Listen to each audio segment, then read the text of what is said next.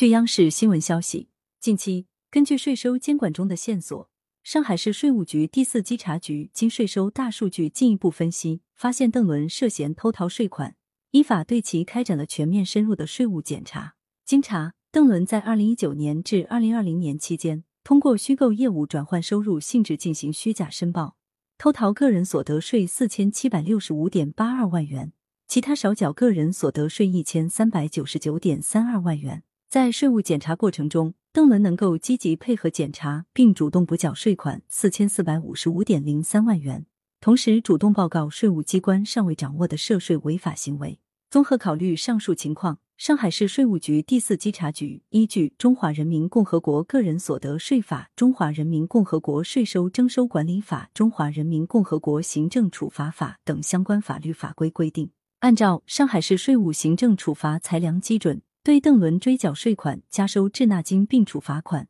共计一点零六亿元。其中，对其虚构业务转换收入性质、虚假申报偷税，但主动自查补缴的四千四百五十五点零三万元，处零点五倍罚款，计两千两百二十七点五二万元；对其虚构业务转换收入性质、虚假申报偷税，但未主动自查补缴的三百一十点七九万元。处四倍罚款，计一千两百四十三点一六万元。日前，上海市税务局第四稽查局已依法向邓伦送达税务行政处理处罚决定书。上海市税务局第四稽查局有关负责人表示，税务部门将持续加强对文娱领域从业人员的税收监管，并对协助偷逃税款的相关经纪公司及经纪人、中介机构等进行联动检查，依法严肃查处涉税违法行为。不断提升文娱领域从业人员及企业的税法遵从度，进一步营造法治公平的税收环境。感谢收听羊城晚报广东头条，